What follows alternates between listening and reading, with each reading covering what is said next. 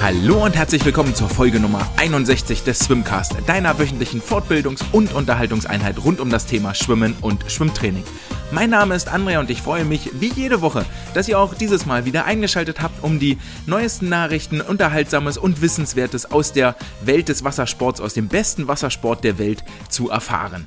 Und wie ihr schon mitbekommen habt, der Titel der heutigen Episode ist Playoffs Baby. Das bezieht sich natürlich auf die ESL Playoffs, zu denen wir später nochmal kommen werden. Ein freudvoller Titel, den ich hier ganz bewusst ausgesucht habe, denn die Alternative wäre gewesen unzufriedene Sportler.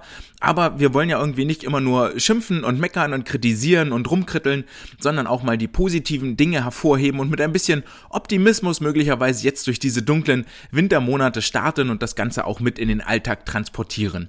Es wird also nicht nur um die ESL-Playoffs gehen, sondern auch das Thema unzufriedene Sportler wird eine Rolle spielen, neben dem, dass wir uns mit den Qualifikationsnormen für die Weltmeisterschaften in Fukuoka im Mai 2022 beschäftigen werden, denn der DSV hat seine Nominierungsrichtlinien bekannt gegeben und in der Wissenschaft der Woche wird es um den Brusttauchzug gehen.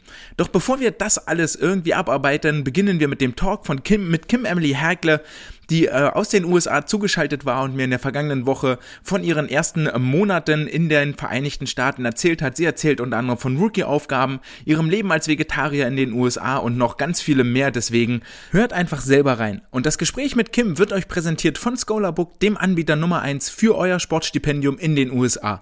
Wenn ihr während des Gespräches Lust bekommt, auch mal ein Sportstipendium in den USA zu machen, dann klickt gerne auf den Link in der Episodenbeschreibung oder auf der Homepage swimcast.de. Dann gelangt ihr direkt zur Scholarbook Homepage und könnt euch dort über alles weitere informieren. Und jetzt aber wirklich viel Spaß mit dem Interview mit Kim. Dann freue ich mich, dass du äh, die Zeit gefunden hast, aus den USA herzuschalten, trotz äh, Zeitverschiebung, nicht Zeitverschwendung, trotz Zeitverschiebung. Und ich heiße dich herzlich willkommen, Kim Emily Hergle. Und bevor ich jetzt ganz viel über dich erzähle, stell dich doch vielleicht selber mal in drei, vier, fünf Sätzen vor. Ja, danke erstmal, dass ich hier sein darf. Ähm, also mein Name ist Kim Herkle, ich bin 18 Jahre alt, ursprünglich aus Stuttgart, ähm, dann aber am Olympiastützpunkt in Heidelberg und jetzt trainiere ich seit August an der University of Louisville. An der University of Louisville. Wie kam es dazu, dass du dort gelandet bist? Ähm, ich habe mir ein paar verschiedene Unis angeschaut und dann relativ früh eigentlich schon gewusst, so ein Bauchgefühl gehabt, dass das einfach der richtige Ort hier ist. Was, was waren da für dich die entscheidenden Kriterien? Außer, außer ähm, Bauchgefühl. Also worauf hast du sagen, geachtet? So, ich muss sagen, gar nicht so die, die Umgebung oder so, weil wir haben, ich möchte nicht sagen, ein verratztes Bad, aber es ist relativ alt. Ähm, das war jetzt nicht so ausschlaggebend, aber vor allem das Team. Ich habe mit ein paar Leuten geschrieben und ähm, die Trainer. Also ich habe mit zwei Trainern immer geskypt und da hatte ich so ein bisschen das Gefühl, es ging nicht so um die Zeiten oder um was ich so keine Ahnung, was ich so ins Wasser bringe, sondern was für eine Person ich bin, ob ich ins Team passe und ja. Okay. Ähm, jetzt hast du die Zeiten schon angesprochen und vielleicht möchte ich da gleich mal den Finger in eine kleine Wunde legen. Ich habe äh, Recherche betrieben, weil der DSV ja nun die aktuellen äh, Quali-Normen für die WM veröffentlicht hat und habe dabei gesehen, dass du tatsächlich über die 200 Brust letztes Jahr die schnellste deutsche Athletin warst, nämlich mit 2,25,40 auf der langen Bahn und hast damit die Olympia-Quali nur um äh, ja, zarte fünf Zehntel verpasst. Was war das für ein, was hat das für dich bedeutet? Was hat das in dir ausgelöst?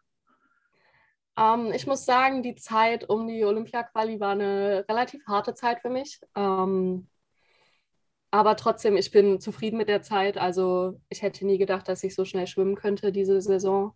Und dadurch, dass ich diese FINA A-Norm geschafft hatte, das war nochmal so ein kleiner Motivationsbooster, auch wenn es dann nicht für die richtige Olympianorm gereicht hat. Aber das hat, hat ich dann schon mit meinem Gewissen vereinbaren können, diese FINA A-Norm.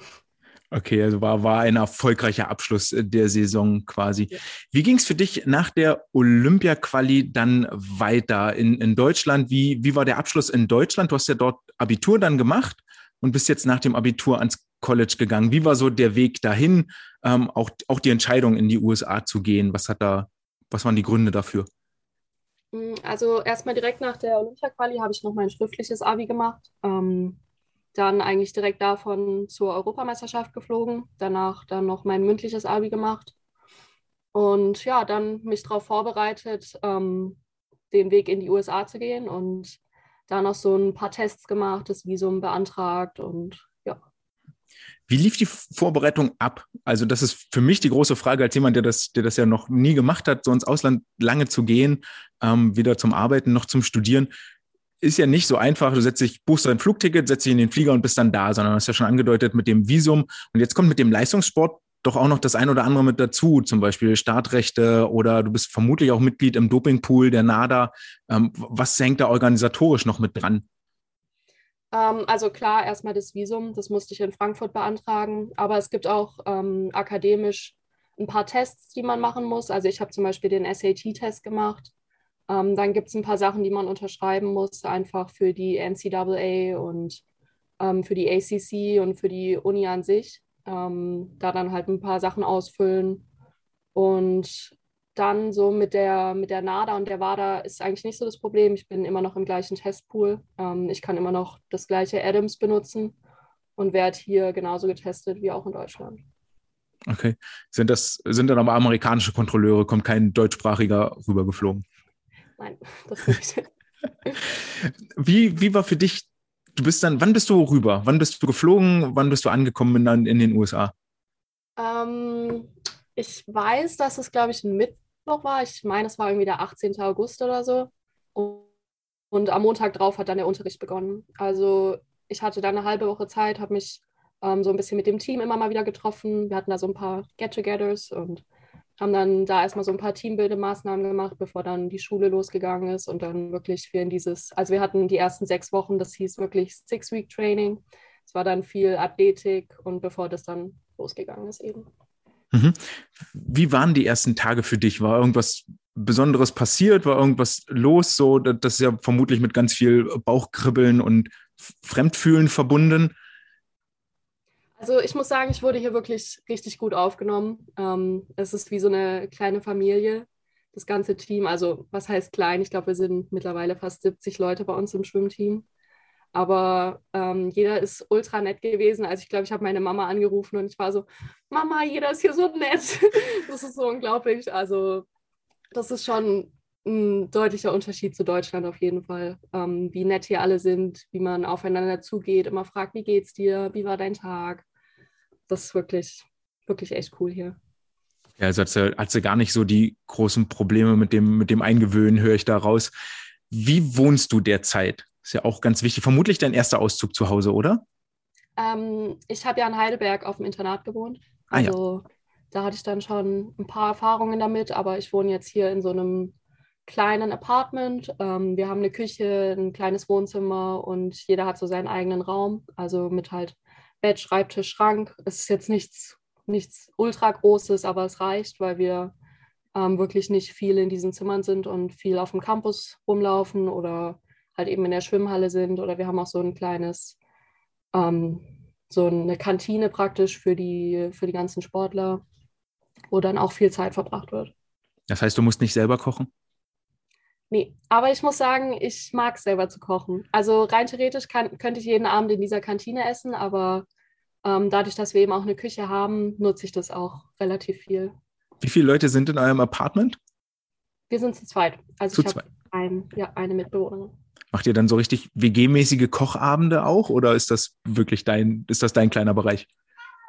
Ähm, über mich wird sich immer gemacht, weil ich vegetarisch bin und das ist hier leider nicht so sehr verbreitet. Das war in Deutschland ähm, mehr so, deswegen kochen wir nicht so oft zusammen, ähm, weil sie einfach das nicht mag, was ich koche, weil ich relativ viel Gemüse und ähm, Obst und sowas auch esse und auch mag. Ähm, aber sonst machen wir viele so Filmabende und dann wird halt zusammen gesnackt oder so, aber jetzt nicht richtig zusammen gekocht.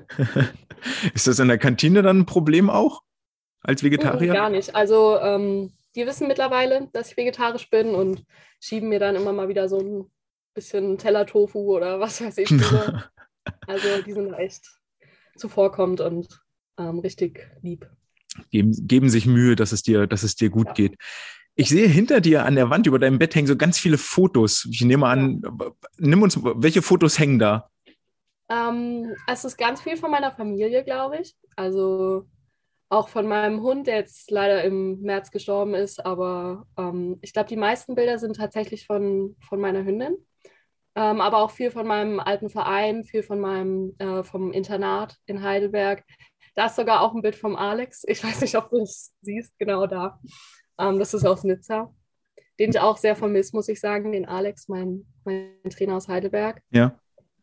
Ähm, ja. Aber viele, Alex, viele Leute eigentlich. Ja, auf den Bildern. er weiß, dass er einen besonderen Platz dort, dort hat und du ihn mitgenommen hast. Das äh, bringt mich natürlich direkt zum nächsten. Wie, wie ist der Kontakt, der Austausch gerade mit Deutschland, mit deinem alten Heimatverein, mit dem Coach, mit Freunden, mit Familie? Ähm, also ich versuche natürlich immer in Kontakt zu stehen, mit auch vor allem mit dem Alex. Ich schicke ihm immer die Pläne, die ich mache, wenn ich gut manchmal ein bisschen, bisschen viel Zeit ähm, in Anspruch nimmt. Aber sonst, ich versuche viel in Kontakt zu stehen mit Freunden und Familie natürlich. Ist ein bisschen schwierig wegen dem ähm, Zeitunterschied. Also ich kann zum Beispiel meine Eltern nur vor dem Training anrufen, weil danach ist es halt irgendwie 11 Uhr abends in Deutschland. Und dann dauert es vielleicht manchmal ein bisschen, bis ich antworte, aber ich versuche ähm, immer in Kontakt zu stehen, auf jeden Fall. Okay. Hattest du schon Heimweh? Ja, ja. Also ich muss sagen, ähm, sobald man wirklich immer in der Routine ist und dann ähm, immer was zu tun hat, dann ist es gar nicht schlimm und dann geht es auch. Aber sobald man mal runterkommt und mal nichts zu tun hat und vielleicht auch einem mal nicht so gut geht, mal ein bisschen krank wird oder so, dann, dann haut's rein.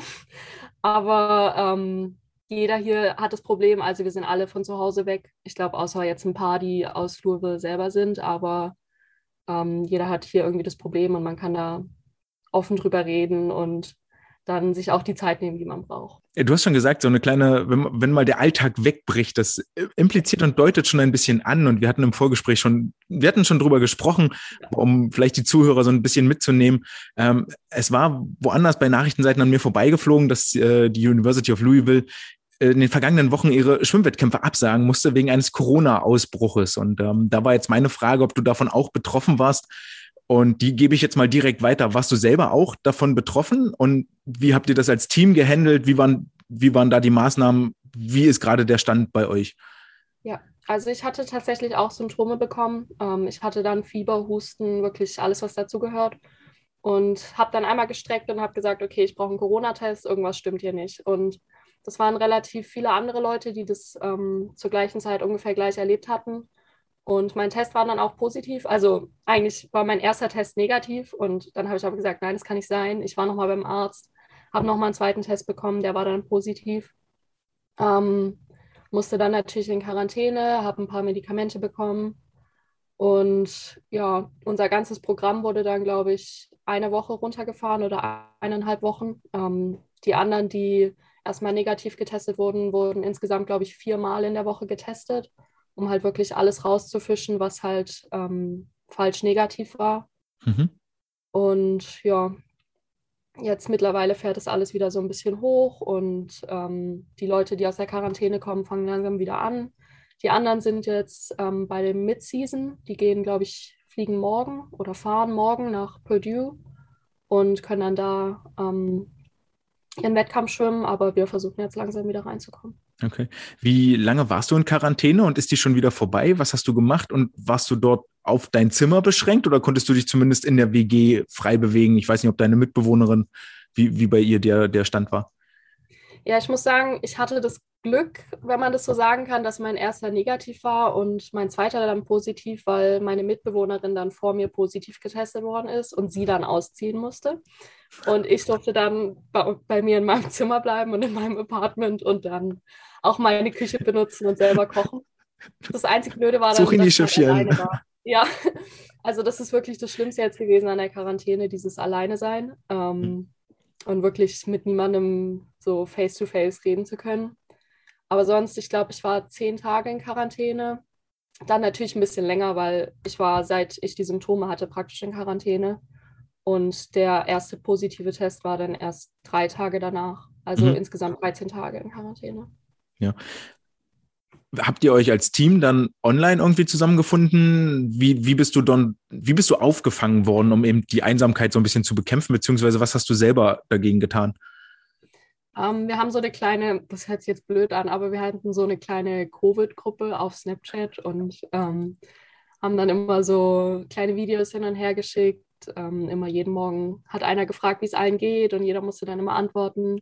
Ich habe immer mit meiner Trainerin ähm, geskypt und sie hat uns auch allen so eine, ähm, so eine Filmliste rausgeschickt, also meistens so Rom-Com, also diese romantischen Weihnachtsfilme und die sollten wir dann alle anschauen. Und ähm, haben wir dann noch einmal einen Abend alle zusammen angeschaut, also alle gleichzeitig praktisch den Film gestartet ja. und dann so ein bisschen ausgetauscht. Also ich wurde schon gut aufgefangen dann hier. Okay. Also sehr, sehr, sehr turbulente Tage. Hattest du schon Zeit, auch wirklich mal einen Wettkampf zu schwimmen für Louisville oder ist das jetzt erstmal auf die Bank geschoben?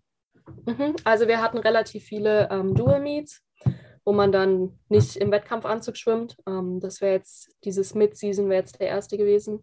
Aber ich hatte auch einen Wettkampf in Texas. Das war auch so ein Invite, wo nur ähm, acht Schwimmerinnen mitgenommen worden sind, wo dann auch in Wettkampfanzügen geschwommen worden ist. Mhm. Wie waren die Ergebnisse? Ähm, ganz okay. Also wie gesagt, ich musste dann noch mal ein bisschen reinkommen, ähm, dann ein bisschen Knieprobleme gehabt am Anfang. Aber ich glaube, ich kann es jetzt nicht so gut ver vergleichen mit der Yardsbar, muss ich sagen. Also auch immer im Training, Stimmt. Wenn dann irgendwelche Abgangszeiten ähm, angesagt werden und ich immer so, hm, ist es jetzt schnell? Ist es jetzt langsam? So, was ist das jetzt? Ähm, aber ich glaube, ich habe es immer mal wieder umgerechnet ähm, auf Meter und war eigentlich ganz zufrieden damit, ja. Wie rechnest du das um? Ähm, es gibt da so ein, so ein von Speedo, so ein Programm, Mhm. So eine Seite, wo man das so von Short Course Yards auf ähm, Langbahn oder Kurzbahn Meter umrechnen kann. Okay, ja, ich dachte, du hast so, ein, so eine Pi mal Daumen-Formel im Kopf, weil. Nee. so weit bin ich leider noch nicht. äh, für welches Studienfach hast du dich jetzt angemeldet in Louisville? Was, was studierst du? Ich studiere Psychologie als Major. Oh, spannend. Okay. Mhm. Das ist, äh, das ist interessant. Wie, wie international ist euer Schwimmteam und die University generell aufgestellt? Du hast schon gesagt, das Team ist sehr, sehr groß und viele, quasi alle sind auf dem Campus untergebracht. Ähm, ist das auch eigentlich so internatsmäßig? Ähm, ja, wie? Ähm, ja, also ich, ich glaube, ich könnte es so ein bisschen vergleichen mit dem Internat. Ähm, es sind leider jetzt nicht so viele Schwimmer hier, also es sind nur die Freshmen hier. Und nächstes Jahr kann man dann in ein bisschen luxuriöseres ähm, Apartment umziehen. Aber wir haben wirklich sehr, sehr viele internationale Leute. Also wir haben viele aus Brasilien, Kolumbien. Ähm, wir hatten jetzt auch einen österreicherisch, einen, einen Springer aus Österreich, ähm, sag ich so, ähm, aus den Niederlanden. Keine Ahnung, habe ich Kolumbien schon gesagt? Ja, habe ich schon gesagt. Ähm, Ägypten, überall her, Kanada. Ja, Klingt aber sehr faszinierend, so viele Kulturen auch, auch kennenzulernen. Ähm, jetzt habe ich. Ja, macht ganz viele Russen zum Beispiel und ähm, ah. das ist dann witzig, weil die sprechen dann meistens auch Russisch untereinander. Ja. Da hätte ich dann gerne noch jemanden Deutschen hier, damit ich das auch mal machen könnte. Das wäre ähm, nächste aber, Frage gewesen. Mit wem hast du gesprochen? Du hattest vorhin mal angedeutet, dass du dich mit einigen unterhalten hast und mit einigen Teammitgliedern gesprochen hast. Wer waren da deine Ansprechpartner und stehst du auch irgendwie im Kontakt mit all den anderen deutschen Athletinnen und Athleten, die jetzt gerade in Amerika sind? Ähm, also wir haben hier so ein System, dass man, dass die ähm, Seniors immer eine, zwei kleine Schwestern haben, also einmal ein Freshman, so wie mich, und einmal ein Sophomore. Und da habe ich zum Beispiel eine große Schwester, mit der ich ganz viel in Kontakt gestanden bin und ähm, die mir auch mit sehr vielen Sachen hilft, also die immer sehr hilfsbereit ist in solchen Sachen. Aber ich stehe auch in Kontakt mit deutschen Schwimmern. Also zum Beispiel habe ich jetzt letztens die Julia Mozinski gesehen in Tennessee. Da hatten wir nämlich auch ein Dual Meet. Mhm. Ähm, wir fahren jetzt nächstes Jahr nach Indiana, wo der Raphael Miroslav ist. Ähm, ich habe aber auch ein paar Leute aus meiner alten Trainingsgruppe, die in den USA sind. Also viele in Queens. Zum Beispiel auch der Jan Delkeskamp, den kenne ich noch von früher. Maike Jung, auch in Queens gerade. Also es sind relativ viele Leute in den USA, muss man schon sagen. Okay, so, so, so ein bisschen, bisschen vernetzt bist du also. Mhm. Als, du. als du in die USA gekommen bist und jetzt bist du ja schon drei Monate ungefähr da, was hättest du gern vorher gewusst? Hm, das ist schwer. Also ich muss sagen, ich bin eigentlich eher positiv überrascht von den USA. Was ich vielleicht gern gewusst hätte, wäre so ein bisschen was, ähm, was so das Akademische angeht, also wie ich meine, wie ich meinen Unterricht äh, gestalten kann, weil da hätte ich mir, glaube ich, ein paar mehr Online-Unterricht eintragen können. Nicht so viele, nicht so viel Unterricht um 8 Uhr morgens direkt nach dem Training, dass ich da vielleicht nochmal einen Mittagsschlaf hätte machen können. Aber sonst ähm, ist das eigentlich alles super gewesen, wie ich hier angekommen bin. Okay. Mm, wie, wie kommst du eigentlich so mit der englischen Sprache klar? Ich muss sagen, ganz gut eigentlich. Also ähm, als ich Abi gemacht habe, habe ich Englisch im Leistungskurs gehabt und hatte da eine echt super Englischlehrerin. Deswegen ähm, war das jetzt nicht so ein Problem für mich, aber natürlich lernt man immer weiter, wenn man hier ist und ähm, verbessert es auch immer weiter, wenn man es jeden Tag spricht. Ja, ja, klar. Aber das jetzt war kein Hindernis, irgendwie dich ins Team zu integrieren oder dort äh, sonst irgendwie eine Barriere. Nee. Hm, der übliche Tagesablauf, den du, den du so hast, wie, wie unterscheidet der sich von einem Tagesablauf, wie er an einer deutschen Universität gewesen wäre? geh mal davon aus, dass du dir Gedanken gemacht hast, okay, bleibe ich in Deutschland oder gehe ich, gehe ich in die USA? Zielt natürlich auch ein bisschen dahin ab, warum dann auch für die USA die Entscheidung gefallen ist. Ähm, also, wie sich der Tagesablauf unterscheidet, muss ich sagen, ein ganz großer Punkt ist, dass alles früher ist. Also ich habe meistens Training um 5.45 Uhr morgens bis 7.30 Uhr.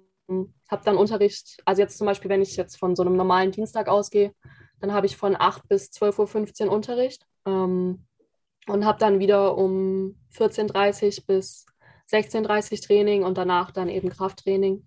Aber zum Beispiel, ich könnte auch das Krafttraining äh, vorher machen. Und das ist so ein bisschen, was sich unterscheidet, glaube ich, weil man den Unterricht sehr variabel legen kann und die Uni da auch sehr viel drauf schaut, ähm, dass man zum Beispiel als erstes sich registrieren kann für den Unterricht, dass alles noch offen ist, dass man die meisten Möglichkeiten hat ähm, und da dann eben halt schaut, das Training so ein bisschen drumherum ist. Also da bist du quasi bevorzugt als Sportlerin oder als Stipendiatin. Ja. Bist du mit Stipendium eigentlich drüben aufgrund deiner, deiner Sportleistung? Ja, genau. Ich habe ein Stipendium. Ich habe kein volles Stipendium, also ich muss mein Essen noch ähm, selber zahlen. Um, aber sonst kriege ich alles gezahlt. Wie viel kostet das im Monat? Ähm, das ist per Semester. Also man kann okay. ähm, am Anfang vom Semester praktisch so einen Mealplan aussuchen und dann kommt es halt so drauf an, wie viele Meal Swipes oder wie viele Flex Points man dann da hat und wie viel, wie viel Essen man sich da verkauft. Okay. Okay, es klingt ein, ein bisschen komplizierter tatsächlich. Ja, aber sobald man da mal den Durchblick hat, dann ist es eigentlich gar nicht mehr so schwer. Hm. Musstest du in der Trainingsgruppe auch so Rookie-Aufgaben? Gibt es dort so Anfängeraufgaben?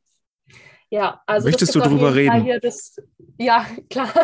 ähm, das ist, glaube ich, so ein Ding einfach in den USA, was es hier gibt. Also wie so Rituale, so Aufnahmeprogramme. Ähm, Eins, was mir so ein bisschen im Kopf geblieben ist, ist jetzt auf unserem ersten Travel praktisch gewesen, wo das ganze Team dabei war, nach Tennessee auf der Rückfahrt. Wir hatten so einen Bus. Zum Glück war es nur das Frauenteam. Also wir hatten einen Bus für die Frauen, einen Bus für die Männer. Das war ganz gut, weil wir mussten so ein Karaoke machen.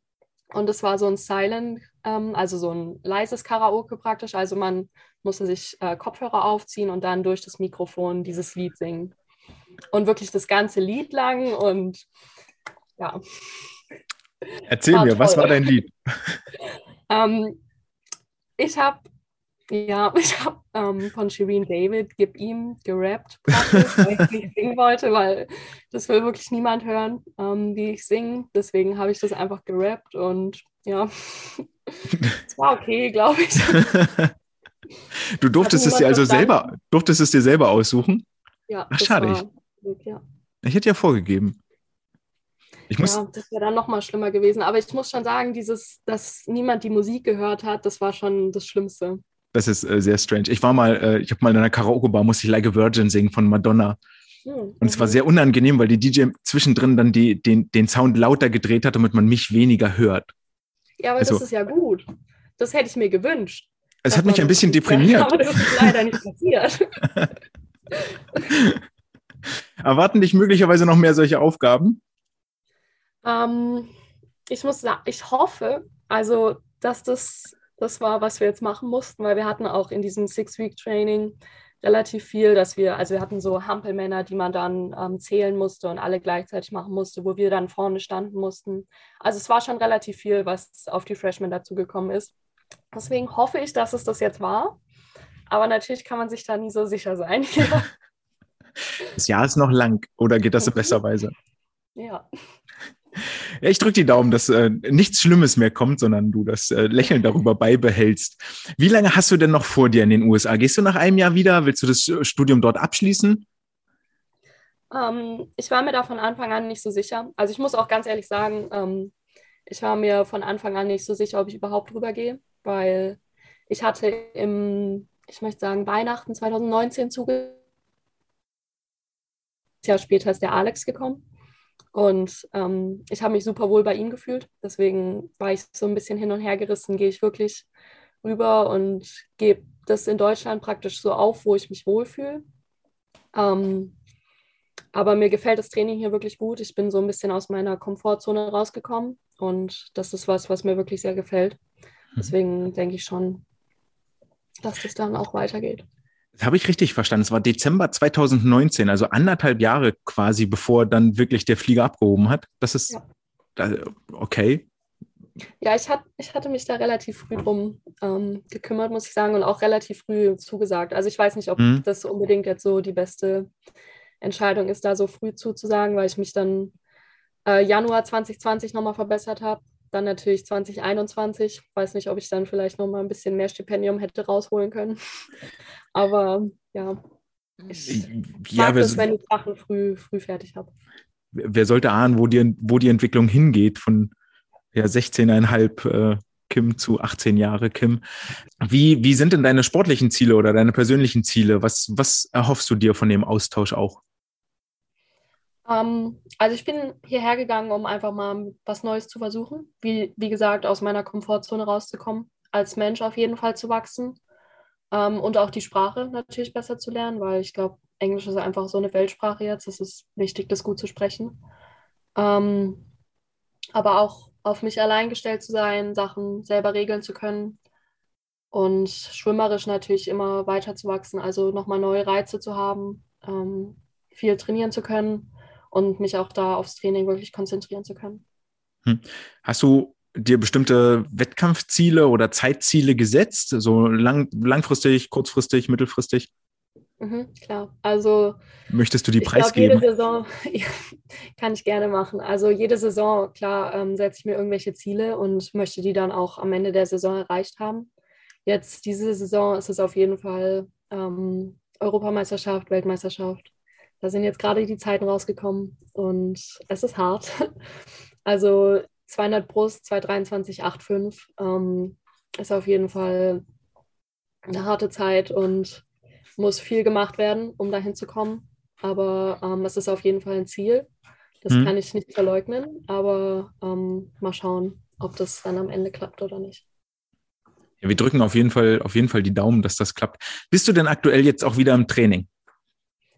Ähm, ich habe gerade noch gestern Untersuchungen gehabt, jetzt äh, wegen, wegen der Covid-Infektion mhm. ähm, an meinem Herzen. Habe heute noch die letzten Untersuchungen, heute um 2.30 Uhr im Wasser zu sein. Mal schauen, ob das klappt oder ob die Ergebnisse schon da sind. Okay, aber es ist jetzt äh, absehbar, dass die, dass die Quarantäne, Quarantäne ist dann schon vorbei, nehme ich an, ja. wenn du wieder beim Arzt warst. Okay. Oder dass du, dass du auch bald wieder ins Wasser darfst und an deinen Zielen äh, arbeiten darfst. Was sind denn so bis Dezember, bis Dezember noch die, die weiteren Aufgaben oder was hast du dir vorgenommen, wettkampfmäßig? Um, ähm, eigentlich war geplant, jetzt die US Open zu machen. Die sind ähm, am 1. Dezember, glaube ich, fangen die an und sind dann vier, fünf Tage oder so. Aber dadurch, dass ich jetzt eben ähm, positiv war und auch wirklich äh, Symptome hatte und glaube ich, auch ein bisschen Zeit brauchen werde, um da wieder reinzukommen, ist das wahrscheinlich abgesagt. Ähm, wir fliegen dann am 13. Dezember ins Trainingslager in Florida und da möchte ich fit für sein, weil mhm. da werden nochmal harte Sachen gemacht. Deswegen ist das das Hauptziel. Okay, wie lange seid ihr dann im Trainingslager? Ähm, es geht vom 13. Dezember bis zum 23. Also zehn Tage. Okay, das äh, direkt, direkt vor, vor Weihnachten. Geht es für dich über Weihnachten nach Hause oder bleibst du? Ja. Also ich fliege am 23. abends los. Ich bin dann wahrscheinlich am 24. in Deutschland. Ähm, fliegt dann leider am ersten schon wieder zurück. Also es ist nicht so lange, aber ähm, wenigstens ein bisschen was. Ja. Ja, Weihnachten ist, ist, ist eine harte Zeit für die Austauschschüler äh, ja. da, ohne, vermutlich, weil das Wohnheim dann auch sehr leer ist und der ganze, ganze College Campus. Also unser Head Coach hat da zum Glück immer so ein bisschen ähm, wie so eine kleine Weihnachtsparty, wo er dann jeden einlädt. Jetzt auch über Thanksgiving. Also ich gehe mit meiner Mitbewohnerin nach Kansas. Sie mhm. hat mich da eingeladen und wir fliegen da ähm, dann am 23. dahin. Aber der hat immer so ein ähm, kleines Get-Together mit allen aus dem Team, die eben hier bleiben. Ach, das ist doch schön. Ja. Also deine Mitbewohnerin ist äh, Amerikanerin. Ja. Höre ich, hör ich daraus. Okay. Habe ich irgendwas Wichtiges ausgelassen? Irgendwas, was du noch loswerden möchtest? Ich glaube nicht. Nein. Dann sage ich herzlichen Dank für deine Zeit. Hoffe, dass wir uns irgendwann äh, jetzt dieses Jahr nochmal hören. Vielleicht ja direkt aus dem Trainingslager in Florida, je nachdem, wie da so euer Zeit, Zeitmanagement ist, aber gerne noch, bevor es wieder zurückgeht in die heimatlichen Gefilde. Ja. Vielen Dank, dass ich hier sein durfte, auf jeden Fall. Sehr gerne und ich hoffe, du kannst bald wieder trainieren. Bis zum nächsten Mal. Tschüss. Ja, tschüss. Das war Kim Emily Hagler von der University of Louisville, die sich jetzt dort auf die kommenden Höhepunkte vorbereitet und ich hoffe, ihr habt einen Einblick äh, bekommen, einen ersten Einblick, wie es ist, in den USA zu trainieren, zu leben, wie es ist, dorthin zu reisen und welche Planungsschritte dort vielleicht auch im Vorfelde notwendig sind. Wie lange sie dort bleibt, hat sie ja selber gesagt, weiß sie noch nicht so ganz genau. Eine Sache ist mir noch wichtig zu erwähnen, ähm, die jetzt in dem Gespräch gar nicht vorgekommen ist, aber der Corona-Ausbruch hat ja durchaus eine sehr prominente Rolle eingenommen in den vergangenen zwei Wochen.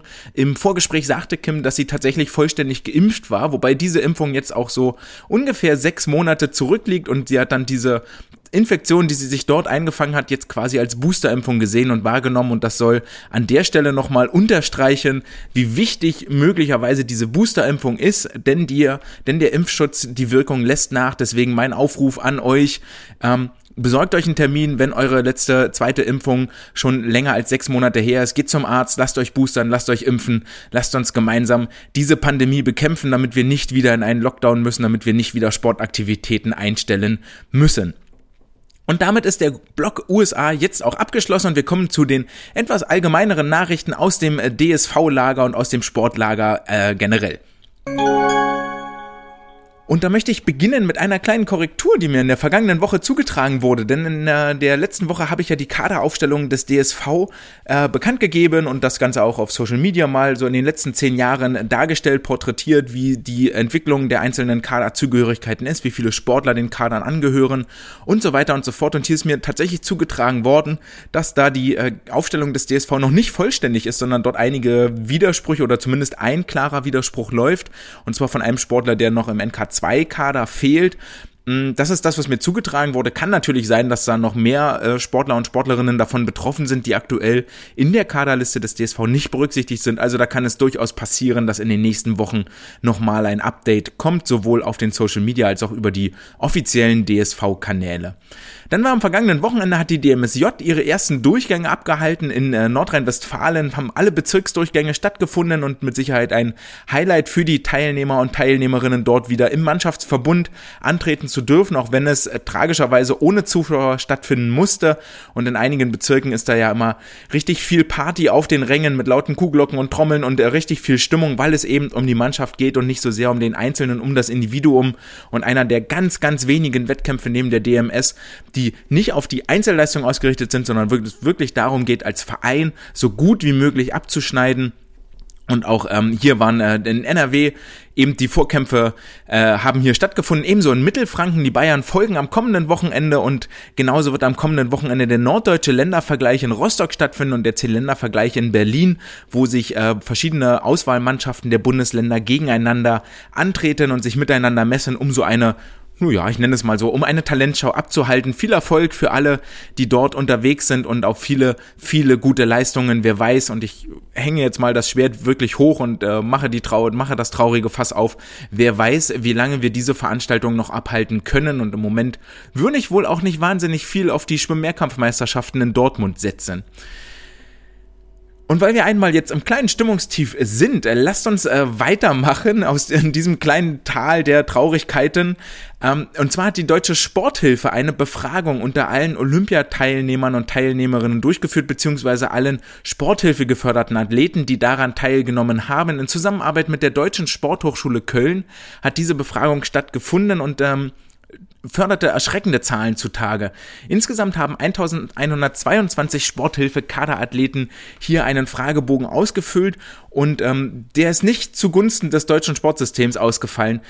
Fatalerweise war das wohl tatsächlich eine der allerersten Befragungen überhaupt, die mal die Kaderathleten, also die Sportler und Sportlerinnen, die bei Olympia und bei Höhepunkten ihre Leistung bringen sollen und das Land repräsentieren sollen, wirklich befragt hat, wie sie denn eigentlich derzeit die Sportsituation, die Infrastruktur in Deutschland einschätzen. Keine Funktionäre, keine Trainer, sondern wirklich diejenigen, die in diesem Umfeld ihre Bestleistung erbringen müssen und häufig auch vor einer wegweisenden Karriereentscheidung stehen, nämlich bleibe ich im Profisport, äh, will ich in die Weltspitze und opfere dafür wertvolle berufliche Jahre. Und so hart muss man das an dieser Stelle hier formulieren. Opfere ich dafür wertvolle berufliche Jahre oder hänge ich den Sport an den Nagel, weil der mich sowieso nicht ernähren wird und gehe dafür ins Berufsleben und verdiene dort mein Geld. Ich habe eine Freundin, ich möchte gerne Kinder und so weiter und so fort. Also etwas mehr Sicherheit, was dieses äh, Berufsleben bietet. Und das spielt eine ganz, ganz wesentliche Rolle bei diesen, ähm, bei den Sportlern und Sportlerinnen, denn 24 Prozent aller Finalteilnehmer, Teilnehmerinnen, die bei Olympia in einem Finale standen, haben angegeben, dass sie mental dort nicht voll präsent waren. Also einer von vier Finalstartern war nicht mental voll dabei von allen Olympiateilnehmern, also allen, die in Tokio bei den Spielen waren, sowohl die Olympischen als auch die Paralympischen Spiele, dort waren es 30 Prozent aller Teilnehmer. Also jeder Dritte hat gesagt, dass er mental nicht voll präsent war. Und als Grund dafür gaben 35 Prozent aller Teilnehmer an und immer noch 21 Prozent aller Finalisten, dass sie sich finanziell so wenig abgesichert fühlen, dass sie sich gar nicht voll auf den Sport konzentrieren können, sondern übertrieben formuliert, das steht dort so nicht drin, aber Existenzängste haben, wie sie die Miete bezahlen, wie sie ihr Essen bezahlen und alle anderen Lebenshaltungskosten zahlen, dass ihnen wertvolle mentale Ressourcen für den Sport fehlen. Das ist ein erschreckendes Zeichen, das ist ein Alarmsignal, wo wir ganz, ganz dringend ansetzen müssen und etwas, das immer wieder zwischendurch ähm, durchklingt auch, dass die Umfelder, dass die, dass die Rahmenbedingungen in anderen Ländern für den Profisport viel, viel, viel besser sind, weil eben dort die finanzielle Absicherung da ist, als das in Deutschland der Fall ist.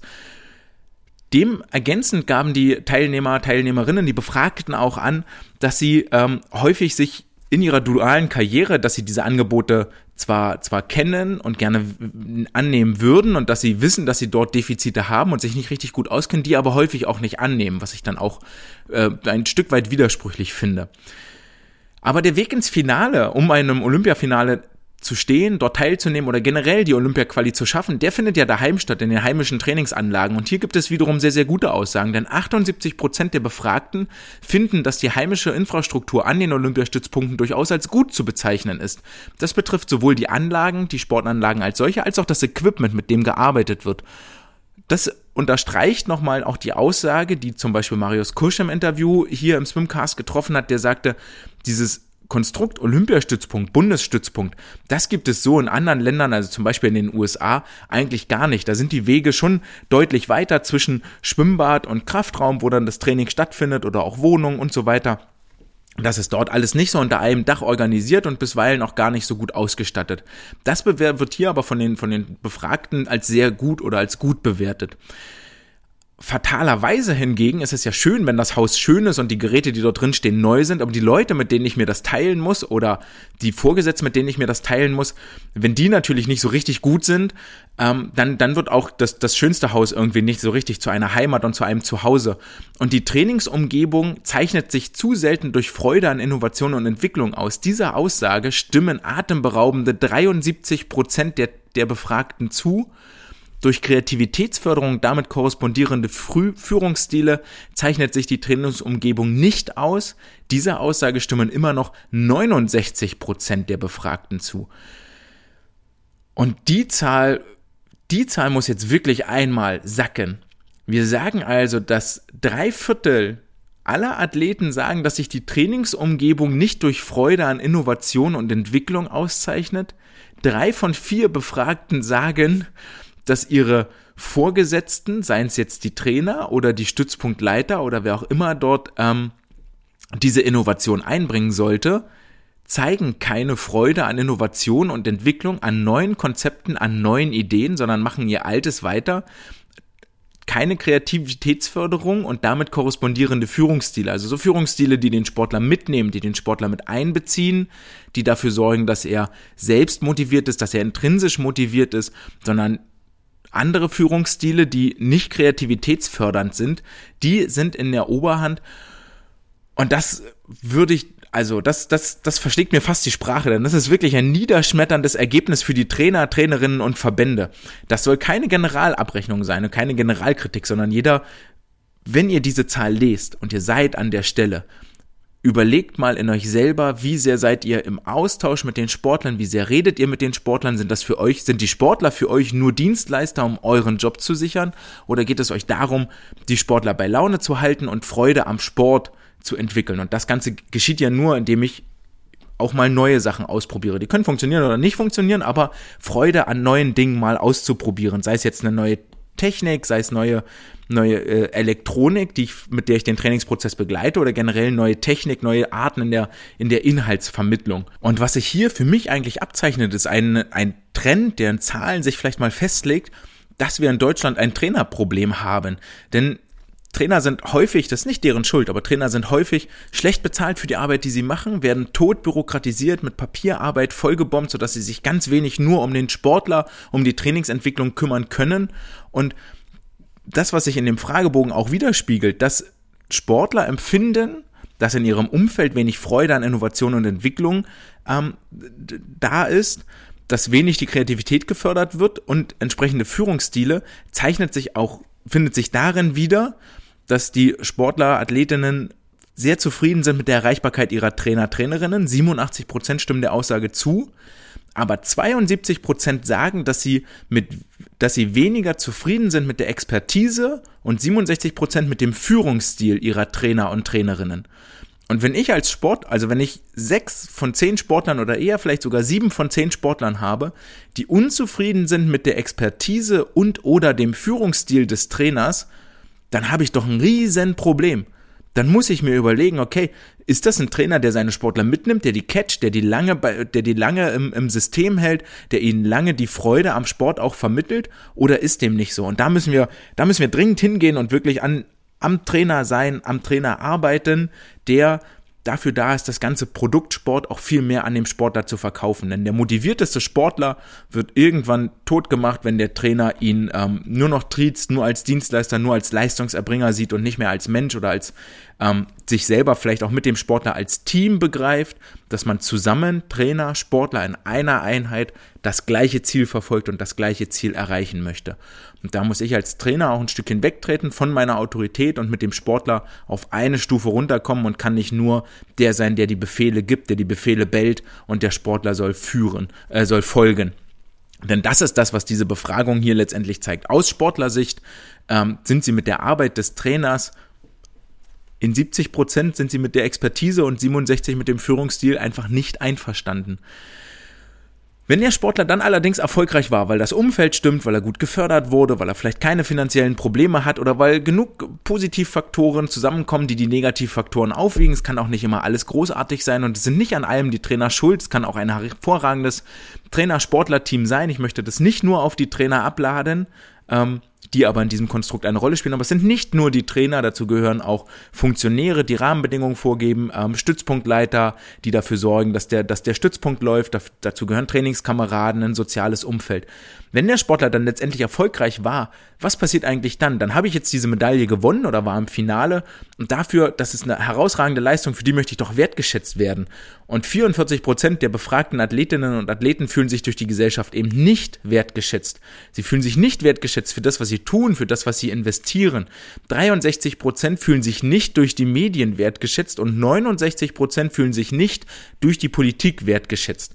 Und da helfen auch all diese plakativen Fototermine Angela Merkel in der Umkleide des DFB-Teams, helfen nicht weiter, wenn die Politiker die ganze restliche Basis, die ganze restliche Sportlandschaft vergessen. Da müssen auch die Medien, die Politik und die Gesellschaft, das Umfeld, Freunde, Klassenkameraden und so weiter und so fort, Arbeitgeber, die müssen an sich arbeiten und sagen, du, du sollst unser Land repräsentieren. So, wir möchten dich erfolgreich sehen, weil das ist gut, das hilft auch uns als Unternehmen, das hilft uns als Schule, das hilft uns als Klasse und möglicherweise sogar uns als Freundeskreis. So, wir sonnen uns gerne in deinem erfolgreichen Licht, müssen das Ganze wertschätzen und auch lernen, welche Arbeit steckt dahinter und was hast du investiert und das Ganze müssen wir mehr aufzeigen und das ist ja auch etwas, was ich mit diesem Podcast durchaus machen möchte, aufzuzeigen, was steckt eigentlich hinter dem Erfolg, den die Athleten dann ins Rampenlicht tragen, weil das, was sie dort im Dunkeln tun, tagtäglich frühmorgens aufstehen, das findet abseits der großen Wahrnehmung statt. Wenn du dich als Sportler jetzt irgendwie angesprochen fühlst und merkst, hm, okay, mir geht's eigentlich relativ ähnlich, mein Trainer ist ganz schön harter Hund und so richtig sympathisch finde ich den auch nicht und ähm, ja, ist halt nett, dass hier mein, mein Haus ordentlich ist, aber pff, ja, ständig ist irgendwie die Halle kaputt und so. Ähm, welche Möglichkeiten hast du als Sportler? Natürlich such das Gespräch mit deinem Trainer, such das Gespräch mit dem Umfeld, nur dadurch können sich Knoten lösen. Vielleicht seid ihr ja beide unzufrieden mit dem, wie es gerade läuft, findet einen gemeinsamen Weg für euch. Habt ihr vielleicht die Möglichkeit, den Trainingsort zu wechseln? Ne, woanders hinzugehen, wo ihr euch, wo es besser harmoniert. Also es kann ja auch nicht jeder mit jedem klarkommen, aber hast du da die Möglichkeit, den Trainingsort zu wechseln, ähm, wo du dich wohler fühlst und besser aufgehoben fühlst, wo deinen Bedürfnissen mehr Rechnung getragen wird, wo einfach das Umfeld besser zu dir passt. So und so hat ja jeder muss jeder sein eigenes Wohlfühlumfeld finden. Es gibt bestimmt auch genug Athleten, die ähm, einfach nur den den Anweisungen ihres Trainers Folge leisten möchten, weil sie das Vertrauen haben weil sie wissen, der will bloß das Beste. Das will ja auch jeder Trainer, will ja nur das Beste für seine Sportler. Ähm, er will bloß das Beste und der Rest ist mir egal. Ich gehe dann raus und dann gehen wir getrennte Wege. So, das ist auch völlig okay und das ist fein, das kann man so machen. Aber so muss jeder für sich selber das Umfeld finden, was für ihn leistungsfördernd und leistungsförderlich ist.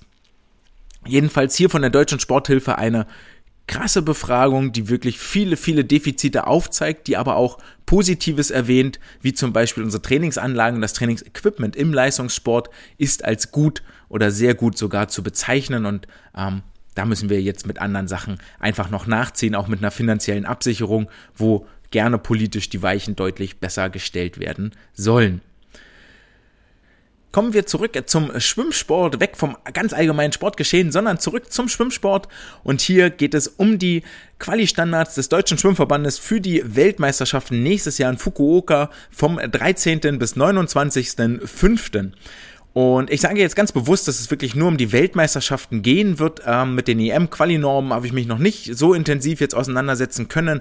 Deswegen bleiben wir erstmal bei der WM, weil die auch zeitlich weiter vorliegt. Bei der EM wird es nochmal etwas schwieriger, weil dort sind insgesamt drei Plätze pro Disziplin zu vergeben und werden die nicht alle von ähm, A-Kader-Normen befüllt, also DSV hat Normen rausgegeben. Wenn nicht drei Sportler unterhalb dieser Normen bleiben und damit die drei Plätze weg sind, gibt es dann nochmal die Möglichkeit mit langsameren Normen für die Jahrgänge 2001 und älter, also 20 Jahre und äh, 2001 und jünger, 2000, also 20 Jahre und jünger, nochmal über gesonderte langsamere Normen ähm, dort die fehlenden Plätze nachzubesetzen. Anderes Thema, darum soll es jetzt gleich nicht gehen, sondern um die Weltmeisterschaften in Fukuoka. Da gibt es zwei Plätze pro Disziplin zu vergeben.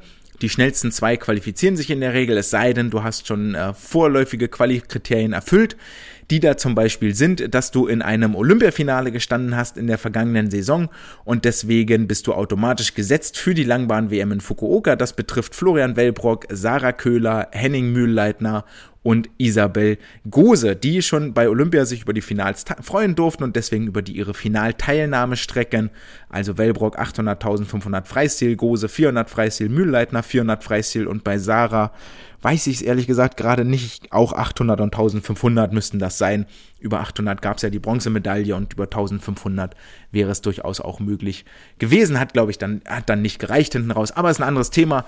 Ähm, also sind sechs Strecken, sechs Starts sind schon mal fest vergeben für die WM in Fukuoka. Und dann gibt es zwei Quali-Zeiträume. Und zwar vom 10. bis 12.12. .12. wird ein Quali-Wettkampf in Magdeburg stattfinden.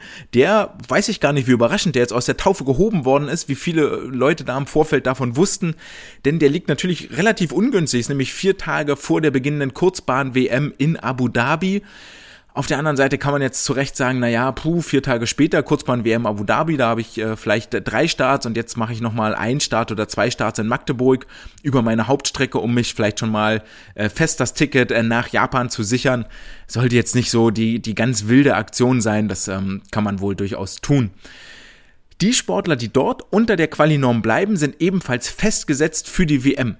Wer also vom 10. bis 12.12. .12. sein Ticket löst, der ist festgesetzt für die Weltmeisterschaften. Dann gibt es bloß noch ein oder möglicherweise gar kein Ticket mehr in dem zweiten Quali-Zeitraum, der dann stattfindet, nämlich vom 25.03. bis 12.04.2022. Alles klar soweit? Zwei Quali-Zeiträume, einmal in Magdeburg, 10. bis 12.12. .12. Wer dort sein Ticket löst, ist safe dabei, egal was im zweiten Quali-Zeitraum passiert. Und vom 25.03. bis 12.04. im zweiten Quali-Zeitraum prügeln sich dann alle anderen Athleten um die noch zu vergebenden, ähm, vergebenen Einzelstarts und die verbleibenden Staffelstarts. So, die Olympiaergebnisse. Jetzt habe ich mich hingesetzt und gesagt, okay, gucken wir doch mal an. Wir nehmen jetzt hier die Qualizeiten. Wie viele, äh, wie, wie schnell sind die überhaupt verglichen zur Olympianorm und wie viele Zeiten, wenn wir jetzt die Ergebnisse von der letzten Saison nehmen, wie viele Sportler, Sportlerinnen wären denn schon dafür qualifiziert? Und da fällt zuallererst mal auf, dass bei den Männern 10 von 14 Events und bei den Frauen 11 von 14 Events, eine Tüte Mitleid für die Frauen, weil tatsächlich eine Strecke noch härter ist, bei den Frauen 11 von 14 Events schneller sind als die Olympianorm aus der vergangenen Saison. Und die waren schon für viele eine ziemlich harte Nuss, die es zu knacken gilt. Ihr habt auch gerade gehört im Interview mit Kim, dass sie sagt, naja, bruh, Olympia knapp vorbei, war schon ein harter Schlag ins Kontor, aber richtiger Weg und so. Und jetzt kommt die Qualinorm für die WM raus und die ist nochmal schneller, als sie das für die Olympischen Spiele gewesen ist. Und ähm, am Beispiel von Kim heißt das, dass sie von ihrer 2,25,40 nochmal anderthalb Sekunden in diesem Jahr wegschwimmen muss, um unter der geforderten 2,23,85 zu bleiben. Die Norm ist nochmal eine Sekunde schneller, als sie das für Olympia gewesen ist. Das ist eine harte Nuss. Nichtsdestotrotz, wenn wir jetzt die Qualizeiten oder wenn wir jetzt die, die, die Bestzeiten, die Bestenliste aus der vergangenen Saison mal zu Rate ziehen und so ein hypothetisches, theoretisches äh, WM-Team aufstellen, dann stehen dort bis jetzt sechs Frauen und zehn Männer im Team, die die Quali-Normen unterboten haben.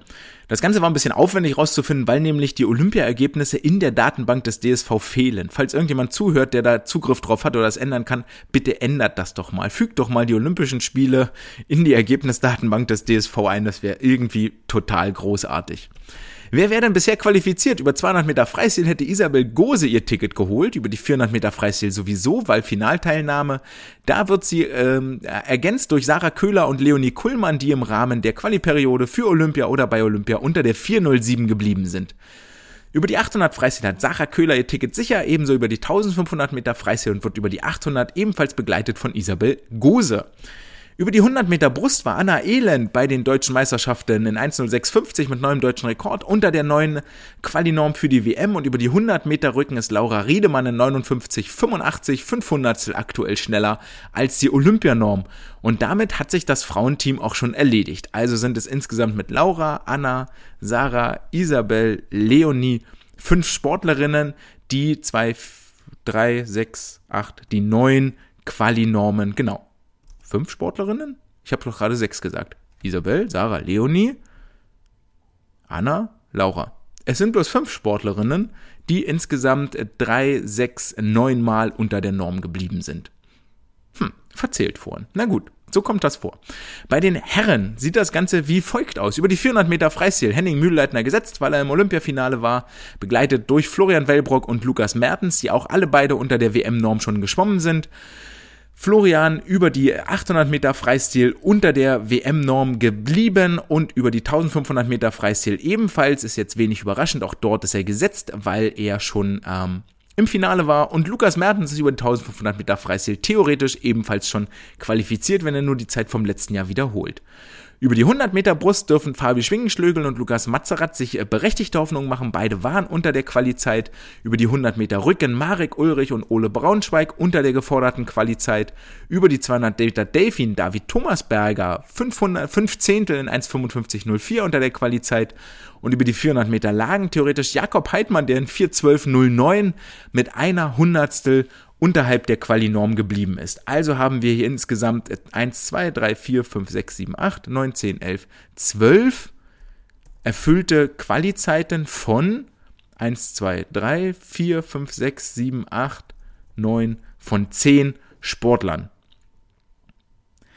Im Vergleich zu Guangzhou 2019, der letzten Schwimm-WM der FINA, dort bestand das Team aus insgesamt 26 Schwimmer, Schwimmerinnen. Also fehlen noch von den 15, die bereits qualifiziert sind, fehlen da noch 11, sind ja auch noch keine Staffelsportler dabei und so weiter und so fort. Also dieses Team von 26 sollte durchaus realistischerweise zu erreichen sein. Aber, ihr habt jetzt auch gehört, es wird eine harte Nuss, denn die Quali-Normen sind ordentlich, ordentlich angezogen. Das bringt uns zur Wissenschaft der Woche. Und die Wissenschaft der Woche hat sich dem Brusttauchzug äh, zum Thema vorgenommen, nämlich unter dem Titel Arm-Leg Coordination during the Underwater Pullout Sequence in the 50, 100 and 200 Meter Breaststroke Start. Das Ganze ist ein Paper von Olstad Gonjo Seifert und wenn die reden, dann sollte man durchaus besser mal hinhören und sich das Ganze auch durchlesen, denn die haben viel Ahnung, viel Erfahrung vom Sport. Veröffentlicht ist das hochaktuell, nämlich am 4.8.2021 im Journal of Science and Medicine in Sport. Und hierfür haben sich ein äh, Forscherteam aus Norwegen, Portugal, Tschechien und Frankreich zusammengefunden und das ist einer der Punkte, wofür man die Wissenschaft liebt. Äh, wir versuchen alle den, den, das Wissen zu erweitern über Landesgrenzen hinweg, arbeiten zusammen. Es ist ja nie nur einer, der irgendwie eine Erkenntnis gewinnt, sondern es ist immer ein Team, eine Diskussion, die dort stattfindet, eine gemeinsame Arbeit, die dann Früchte trägt und im besten Falle hier veröffentlicht wird und äh, praktische Empfehlungen für den Trainingsprozess auch liefert und das tun sie nämlich auch. Und wir wissen ja, dass Brustschwimmer je nach Streckenlänge ihre Zyklusfrequenz anpassen. Also je kürzer die Strecke wird, desto ähm, höher wird die Frequenz. Das Ganze geschieht vornehmlich dadurch, dass ein Verkürzen der Gleitphase stattfindet, ähm, aber auch zum Beispiel, indem äh, Teilbewegungen schneller ausgeführt werden. Wenn die Sportler schneller schwimmen, wird zum Beispiel beim Brustschwimmen das Anfersen, also das Anhocken der Beine, wird etwas schneller, als das auf einer 200 Meter Distanz äh, zum Beispiel passiert. Und was hierbei aber überhaupt gar nicht weiter untersucht worden ist bisher, ist, äh, wie verhält sich das Ganze eigentlich beim Tauchzug? Wie ändert sich die intrazyklische Koordination von Armen und Beinen? Wann startet der Beinschlag? Wann beginnt der Armzug? Wann beginnt der Delfin-Kick? Wie lange sind die Pausen zwischen den einzelnen Teilbewegungen? Wie ändert sich diese Koordination in Abhängigkeit von der Streckenlänge? Jetzt kann ja mal jeder für sich selber kurz überlegen, gebe zurück ans Publikum, an die Zuhörerschaft aus eurer Erfahrung, wie verändert sich das? Machen die Sportler das irgendwie vielleicht anders? Und diese Frage haben sich auch die Forscher und Forscherinnen gestellt und haben dafür 41 Brustwettkämpfe untersucht, ähm, das Ganze auf Video aufgezeichnet und die Veränderungen und haben dafür den Kopf als äh, Maßgabe genommen, wie weit der sich vorwärts bewegt und ähm, die, die einzelnen Schlüsselposen des Armzug und des Beinschlages auseinandergedröselt, wie lange die dauern und wann welche erreicht ist und wie die sich überlagern und überlappen. In diesen Brustwettkämpfen, die sie sich untersucht haben, wurde so im Mittel 87 Prozent der Weltrekordzeit, der Weltrekordgeschwindigkeit erreicht. Das heißt, wenn wir den aktuellen Weltrekord von Adam Peaty zugrunde legen, heißt das, für die 100 Meter haben die Sportler so Mittelwert 1,05 gebraucht, eine Minute 5 und 4 Zehntel, um ganz genau zu sein. Untersucht wurden insgesamt 14 Wettkämpfe über die 50 Meter Distanz, 14 über die 100 Meter und 13 über die 200 Meter Distanz. Und den Armzug unter Wasser in der Tauchphase haben sie in insgesamt sechs Schlüsselposen unterteilt.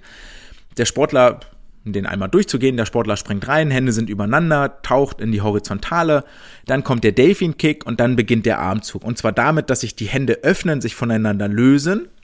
Zweite Schlüsselpose ist, dass die Hände sich rückwärts bewegen. Dritte Schlüsselpose ist, dass die Hände die Rückwärtsbewegung stoppen, also am Oberschenkel gestreckt äh, zur Ruhe kommen.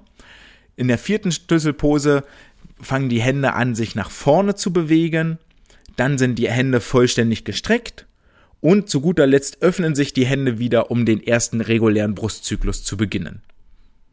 Also so, wie man sich den Unterwasserarmzug halt vorstellt. Im Beinschlag gab es insgesamt sieben Schlüsselposen und zwar ähm, haben sie dort den Delfin Kick nämlich mit reingenommen. Und zwar beginnt der damit, dass die äh, Füße sich anfangen nach oben zu bewegen, um Schwung zu holen für den Abwärtskick. Dann beginnt die Abwärtsbewegung der Füße als zweite Pose. Dritte Pose, die Füße sind am tiefsten Punkt angekommen, also der Delfin Kick ist zu Ende.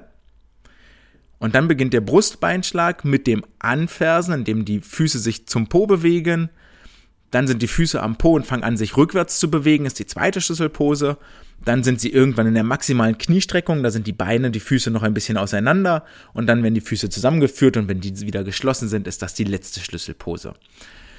Und jetzt haben sie sich angeguckt, je nachdem 50, 100, 200 Meter, wie lange dauern diese einzelnen Phasen und wie viel Meter legt der Sportler in den einzelnen Phasen zurück.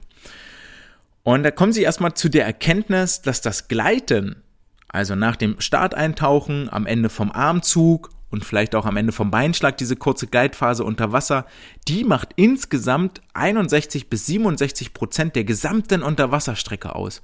Also locker zwei Drittel, die der Sportler unter Wasser ist, die Sportlerin, verbringt ja nur mit Gleiten. Deswegen sagen sie, die Fähigkeit des Gleitens ist für die Brustschwimmer im Tauchzug ein ganz, ganz eminenter, eminenter Bestandteil. Ähm, das ist der dominanteste Bestandteil in diesem Armzug, äh, in diesem Tauchzug. Äh, dann haben sie als zweites festgestellt, ganz allgemein, dass der Delfin Kick immer endet, also die Füße immer am tiefsten Punkt sind, bevor der Armzug beginnt, also bevor die Hände sich lösen. Wenn ihr Sportler habt, die das vielleicht anders machen, würde ich das nochmal überdenken und dort mal hingehen. Sie haben in, bei allen untersuchten Teilnehmern festgestellt, dass das so ist. Der Delfin Kick endet, bevor der Armzug beginnt. Und jetzt ähm, finden sie raus, dass die Sportler insgesamt unter Wasser über die 50 Meter 4,3 Sekunden verbringen, über die 100 Meter 4,7 Sekunden, über die 200 Meter 5,3 Sekunden und der Tauchzug davon inklusive möglicher Gleitphasen am Ende des Armzugs zum Beispiel, wenn die Hände am Oberschenkel liegen, dauert der Tauchzug für die 50 Meter 3,3 Sekunden, für die 100 Meter 3,4 und für die 200 Meter 4 Sekunden. Also es sind immer so roundabout 1,1, 1,2 Sekunden, die die Sportler ähm, gleiten, bevor der Tauchzug beginnt. Die Distanzen, die sie dabei zurücklegen, sind auch unterschiedlich, je nachdem, welche Streckenlänge sie machen. Und zwar für die 50 Meter sind es 8,2 Meter unter Wasser, für die 100 Meter 8,8 Meter, für die 200 Meter sind das 9,2 Meter, die sie unter Wasser sind. Also ihr merkt schon, dass je länger die Streckenlänge wird, desto länger, desto weiter wird dieser Tauchzug auch ausgeführt als Ergebnis sagen sie jetzt, und da erinnern wir uns zurück an letzte Woche, wenn wir einen Tauchzug von Beginn des Delfin Kicks bis Ende, Hände sind wieder gestreckt und die Beine sind wieder geschlossen zusammen, da sagen sie jetzt, dass es, wenn wir das als 100% nehmen, dann gibt es in der Kopplung der Teilbewegungen, gibt es keine Unterschiede. Die dauern immer gleich lang. Also der Armzug zum Beispiel, ich sage jetzt nur eine Zahl, der Armzug dauert immer 15, 15% dieser gesamten Tauchzugzeit. Das bedeutet ganz konkret für den Beginn des Tauchzuges, dass von die Zeit von Beginn des Delfin Kicks, also Beginn der Aufwärtsbewegung der Beine, bis die Hände am Oberschenkel zum Liegen kommen, diese, diese Zeitspanne ist immer gleich. Ebenso ist es immer gleich vom Ende des Delfin Kicks bis dass sich die Hände rückwärts bewegen, also wirklich einen Vortrieb generieren. Wenn der Delfin Kick seinen Vortriebsimpuls hatte, also die Füße unten am tiefsten Punkt sind und die Hände ihren Vortrieb beginnen, indem sie das Wasser nach hinten schieben, diese Zeitspanne ist immer gleich und sollte, zumindest nach Untersuchung, optimalerweise bei 0,4 Sekunden liegen. Das ist ziemlich genau untersucht, da war ich auch äh, relativ überrascht. Ebenso gab es keine Unterschiede in der Koordination der Arm- und Beinbewegungen. Das heißt ganz konkret, wenn die Hände unten am Oberschenkel sind, bis dass sich die Hände wieder nach vorne bewegen, ist immer gleich, es dauert gleich lange. Die Zeit, die, die, die Zeit zwischen die Hände bewegen sich nach vorne, bis das Anfersen losgeht, also bei zwei widerstandsproduzierende Bewegungen. Hände schieben sich unter Wasser nach vorne, am Gesicht vorbei, am Brustkorb vorbei und die Fersen gehen zum Po nach hinten. Diese äh, Zeit ist immer gleich und es sollte quasi gleichzeitig stattfinden. Ebenso ist die Zeit zwischen die Füße starten den Beinschlag, die Füße beginnen den Beinschlag, bevor die Hände vollständig gestreckt sind. Das ist das, was sie festgestellt haben. Diese Zeit ist auch immer gleich. Das heißt, die Füße beginnen mit dem Beinschlag und dann prozentuale Zeit X, danach sind die Hände vollständig vorne gestreckt. Was mich ein bisschen stört hieran ist, dass sie behaupten, ähm, dass es keinen Unterschied in der Kopplung gibt, aber immer nur von Prozenten in der Bewegungsausführung sprechen. Das heißt, es gibt doch schon zeitliche Unterschiede und die Bewegung im 200 Meter Tauchzug sind schon langsamer und brauchen etwas länger, als sie das über die 50 Meter Distanz brauchen. weil der 50-Meter-Tauchzug dauert nur 3,3 Sekunden, der 200-Meter-Tauchzug dauert 3,96, also eher 4 Sekunden, dazwischen liegen 7 Zehntel. Das heißt, der Armzug ist dann schon etwas länger und so weiter und so fort. Was bedeutet das Ganze aber jetzt für den Trainingsalltag, wirklich für die Praxis? Wir reden hier wirklich über minimale Unterschiede und die Forscher, Forscherinnen sagen, dass die Ausführung des Tauchzugs ist völlig unabhängig von der Gesamtstreckenlänge. Das, was sie festgestellt haben, ist, dass bei längerer Wett Streckenlänge ein längeres Gleiten stattfindet. Also nach dem Abstoß, nach dem Startsprung findet ein längeres Gleiten statt und ähm, nach dem Ende vom Armzug, wenn die Hände am, am Oberschenkel ruhen, dort ist auch nochmal eine Gleitphase, das ist auch etwas länger. Aber ansonsten, sobald eine Bewegung stattfindet, ist das alles identisch, ist das alles gleich, egal ob das 50 oder 200 Meter sind. Ebenfalls sagen sie, dass sich der Vortrieb der Arm- und Beinbewegung sich im Mittelwert nicht überlappen. Also ähm, die Delfin Kicks fertig sind, bevor der Armzug anfängt, der Armzug fertig ist, bevor der Beinschlag einen Vortrieb wirklich generiert. Individuell betonen sie allerdings, hier könnte es andere Lösungen geben. Ähm, ich würde das jetzt aber mal so hinnehmen und wirklich sagen, okay, setzt jeden Impuls einzeln, klar, fokussiert, konzentriert, auch gerne erstmal in der Einzelbewegung. Nur Abstoß, ein Delfin Kick. Dann als nächstes Abstoß, nur ein Armzug, dann Abstoß, nur ein Beinschlag und dann fügt das peu à peu zusammen. Abstoß, Delfin Kick, Armzug, Abstoß, Armzug, Beinschlag und dann macht ein ganzes Konstrukt daraus. Wendet jeden einzelnen Vortriebsimpuls separat an, lasst sie sich nicht überlappen. Gab ganz am Anfang musste, glaube ich, der Delfin Kick parallel mit dem Armzug ausgeführt werden. Das ist beileibe nicht so effizient, wie man die beiden Impulse miteinander koppelt. Naja, und dann könnt ihr jetzt ins Training reingehen und sagen, hier, Brusttauchzug, so wird's gemacht. Die Wissenschaft sagt das so. Das führt uns dann auch zum letzten Thema der heutigen Folge, nämlich Playoffs Baby. Die ESL Playoffs haben am vergangenen Wochenende begonnen und das Ganze war ein Feuerwerk der Spannung, zumindest was das Match am Wochenende angeht, nämlich am Samstag und Sonntag. Vorher allerdings im ersten Match gab es auch zumindest ein großes Feuerwerk der besten Leistungen zu erwarten, nämlich im ersten Match am Donnerstag, Freitag standen die vier Teams von Energy Standard der Kali Condors, die beiden Titelträger 2019 und 2020, sowie das Team von Iron und der DC Trident auf dem Startblock. Und jetzt war es ein bisschen traurig, weil sich ganz viel nur darüber unterhalten wurde, welche Stars denn fehlen und wer nicht da ist. So war Chet Leclos ausgenockt wegen einer Knieverletzung, Caleb Dressel war noch nicht wieder da, Benedetta Pilato auf Seiten von Energy Standard war nicht da. Ähm, generell war, dass die äh, Qualität generell nur so mittel irgendwie anzusiedeln war. Vor allen Dingen beispielhaft, wer sich mal angucken möchte, die 100 Meter Delfin der Männer. Ähm, das war jetzt nicht, nicht so richtig das Gelbe vom Ei. Trotzdem, natürlich verströmt es eine gewisse Spannung, dieses Duell der beiden Giganten. Neu im Team von Kali Kandors, der die 200 Meter Delfin dann auch gewonnen hatte, war der äh, war Eddie Wang, der international eher unter dem Namen Sunwoo Wang antritt. Warum er bei der ISL anders heißt, weiß ich nicht so genau.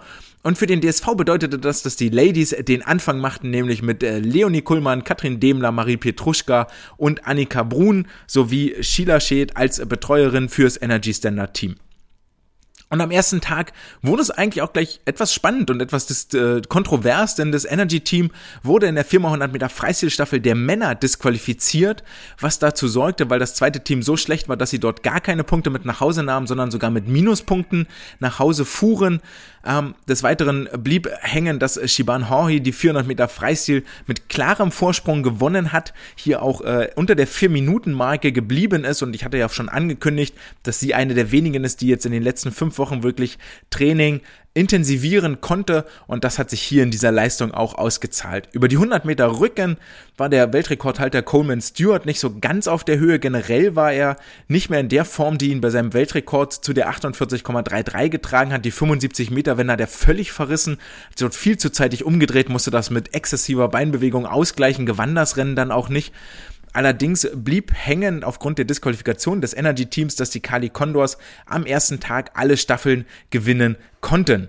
Im weiteren Matchverlauf entwickelte sich über den ersten Tag schon heraus und so wie auch angekündigt oder zu erwarten war im Großen und Ganzen aus der vergangenen Woche, dass sich das Team von Energy Standard und Kali Condors klar nach oben absetzten vor den DC Trident und Team Iron, die ihrerseits um den um den Platz in der unteren Tabellenhälfte dort ihren äh, Kampf ausgefochten haben.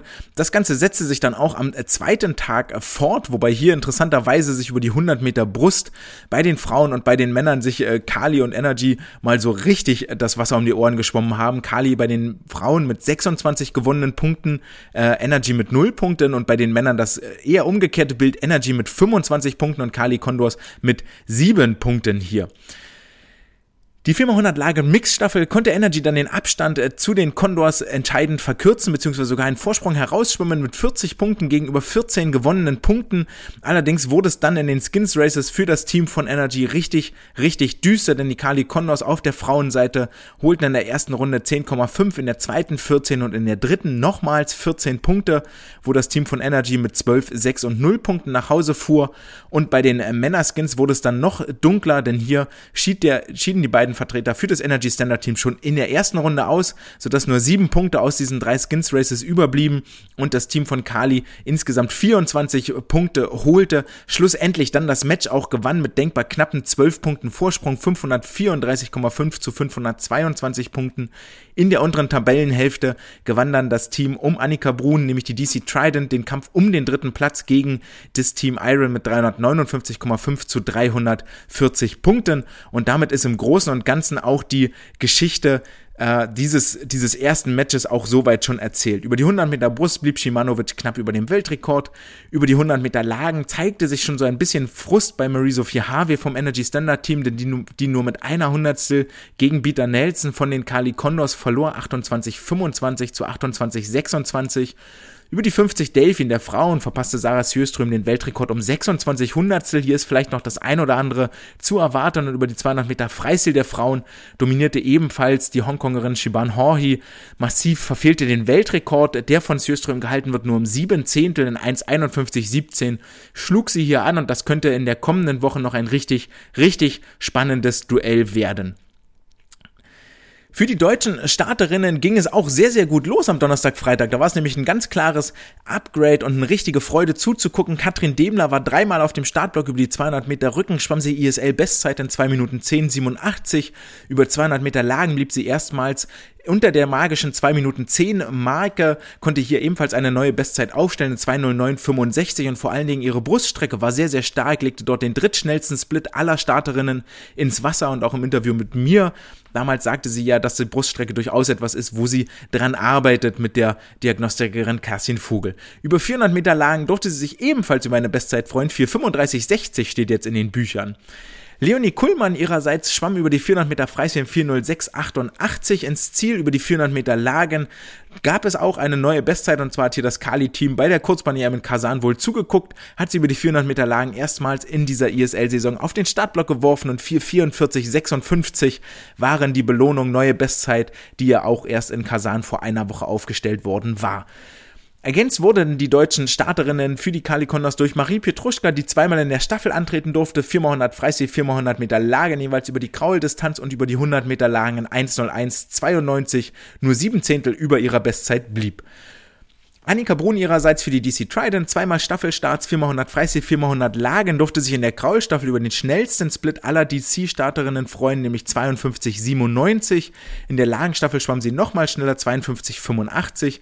Und in der Mixstaffel am nächsten Tag durfte sie starten, und zwar schwamm sie dort die 100 Freistil in 53,59.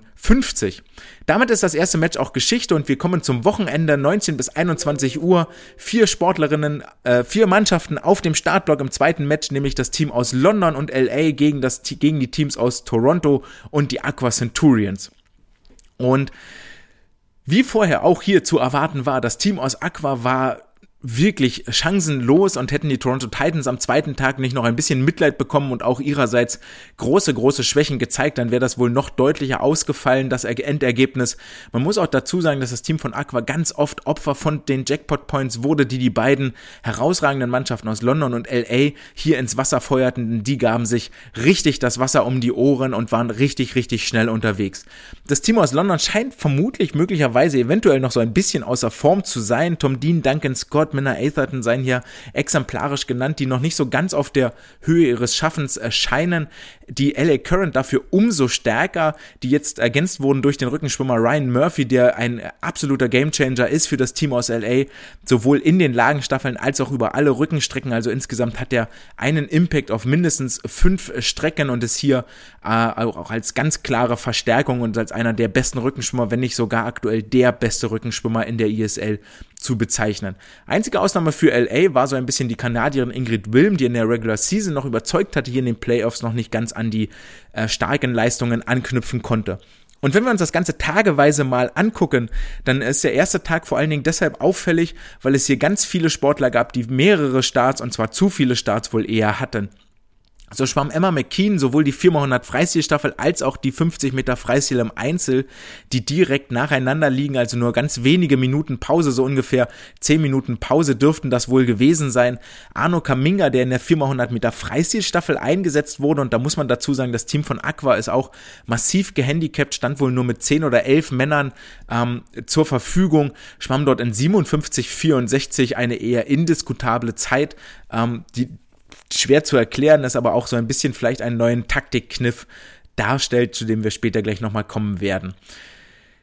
Über die 400 Meter Freistil zeigte Duncan Scott vom Team aus London eine möglicherweise neue Taktik, der nämlich, es gibt dort ja Checkpoint Points, das heißt, äh, wer äh, Checkpoint Points, ist ganz merkwürdige Worte, ähm, die schwer auseinander zu sind, auf Deutsch übersetzt heißt das, die, derjenige, der die 100 Meter Marke als erster passiert, kriegt nochmal extra Punkte auf seine am Ende gewonnenen Punkte drauf und zwar sechs Stück, wenn du dort als erster durchschwimmst. Und Duncan Scott passierte diese 100 Meter Freistilmarke in einmal kurz die Sessellehne umfassen und festhalten in 50,20 Sekunden als Durchgangszeit für 400 Freistil, war damit schneller als der ganze Rest des Feldes und zwar viel, viel schneller, plus seiner Endplatzierung sammelte er hier 16 Punkte ein. Er wurde, glaube ich, Fünfter am Ende des Tages, sammelte 16 Punkte ein und war damit der beste Scorer über die 400 Meter Freistil, weil er eben bei diesen 100 Meter Zwischenzeiten derart schnell unterwegs war, dass einige oder viele deutsche Athleten das im Einzelrennen kaum ins Wasser bringen könnten.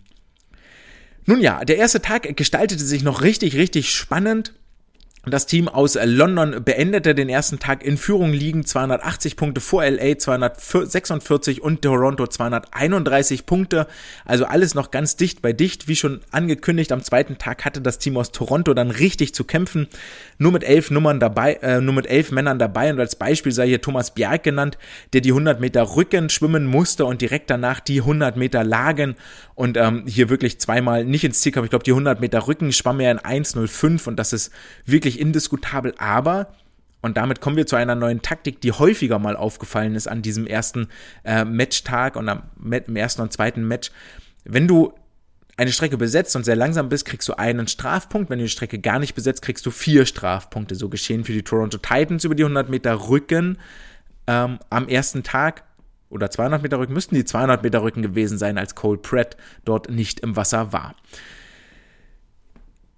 Und es entwickelte sich in diesem zweiten Tage ein wirklich atemberaubendes, äh, äh ein atemberaubender Wettkampf zwischen dem Team aus London und LA, die immer mal wieder mit Überraschungssiegen glänzten, die wirklich nicht klein beigaben. Für London geht es hier auch schon tatsächlich in diesem ersten Match um äh, die Chancen am Final Four teilzunehmen.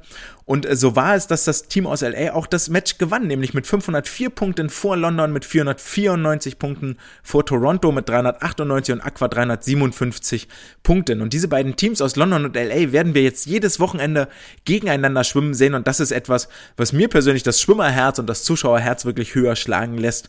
Und ich versuche mal nach jedem Match einmal so aufzuzeigen, was sind denn so die Rennen, wenn ihr euch nochmal Highlights anguckt. Bei YouTube kann man vieles davon sehen. Wenn ihr euch das nochmal angucken wollt, was, ne, wo legt ihr das Augenmerk drauf? Und hier stehen ganz, ganz viele Rennen drauf. Unter anderem die 200 Meter Brust der Männer, wo die letzten 50 von Arno Kaminga in 30,67 Sekunden so schnell waren, dass er 1,5 Sekunden schneller war als der zweitschnellste über die letzten 50 Meter. 1,5 Sekunden, das ist eine Welt und der absolute Wahnsinn, was er da ins Wasser gebracht hat. Über die 50 Meter Freistil gab es ein Top-3-Finish innerhalb von einer Hundertstel der Sieger vorweg, nämlich Kyle Chalmers in 21,10 Sekunden und dahinter Dylan Carter und dann Antonio Sasseri, glaube ich, in 21,11 angeschlagen.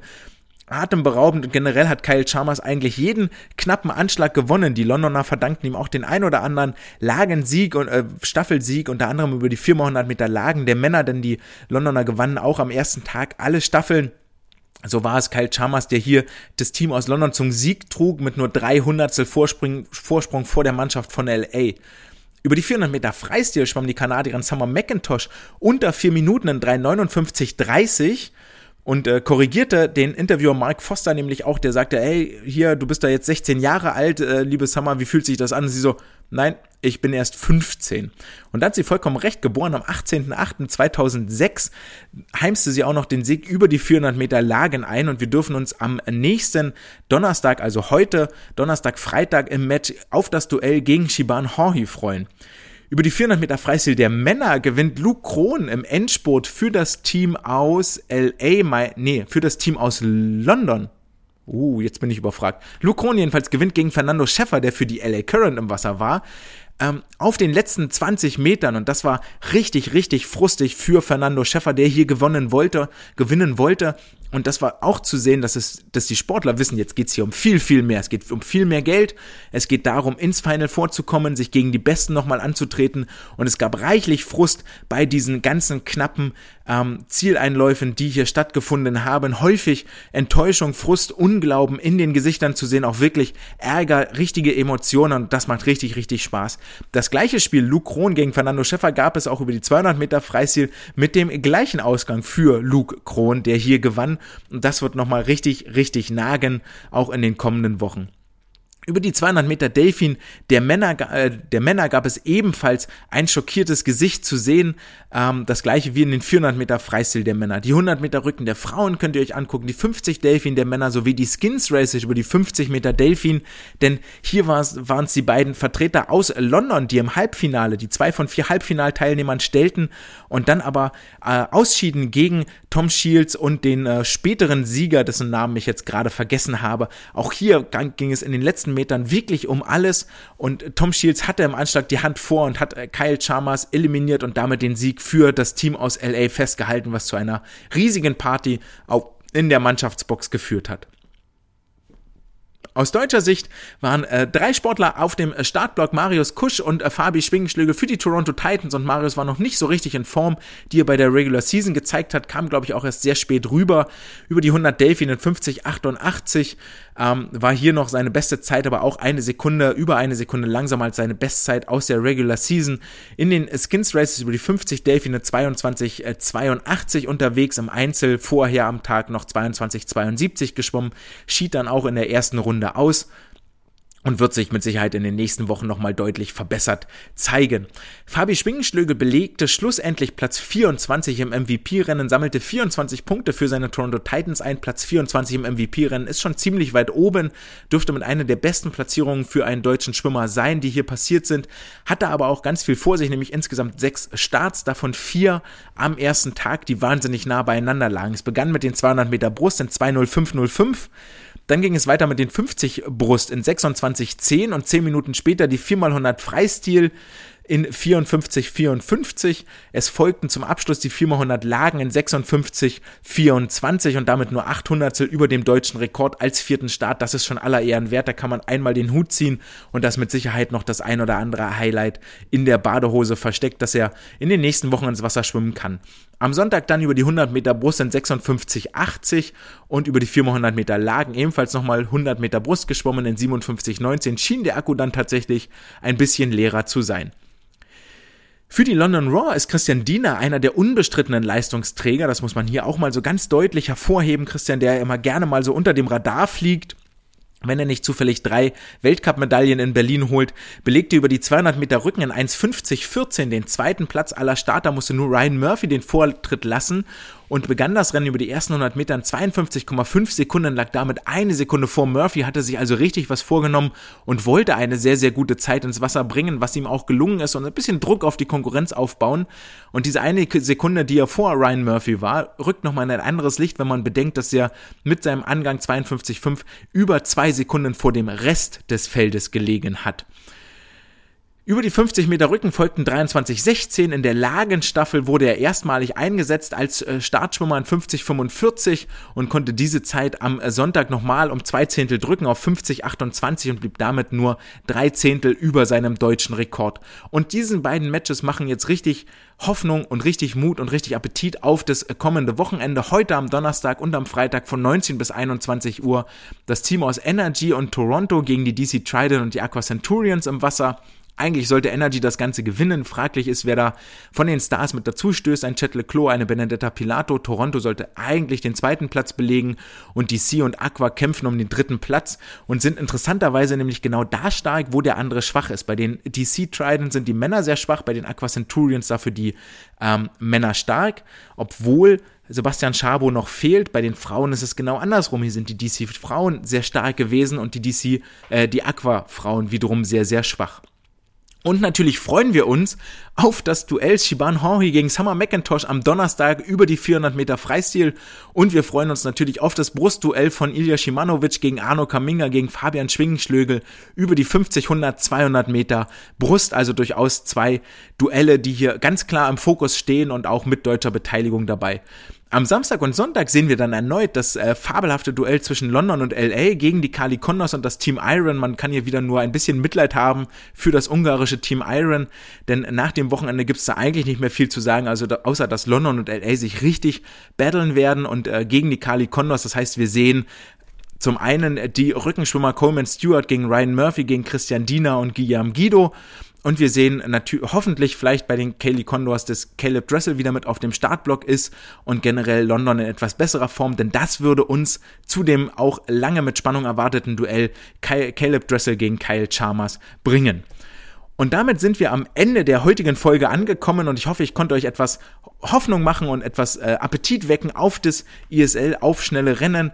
Wer also Schwimmen im Fernsehen oder im PC erleben möchte und wirklich gute Stimmung haben möchte, dem sei es ans Herz gelegt, Donnerstag bis Sonntag jeweils 19 bis 21 Uhr die besten Schwimmer der Welt gegeneinander antreten sehen in einem kurzweiligen und wahnsinnig unterhaltsamen Rahmen.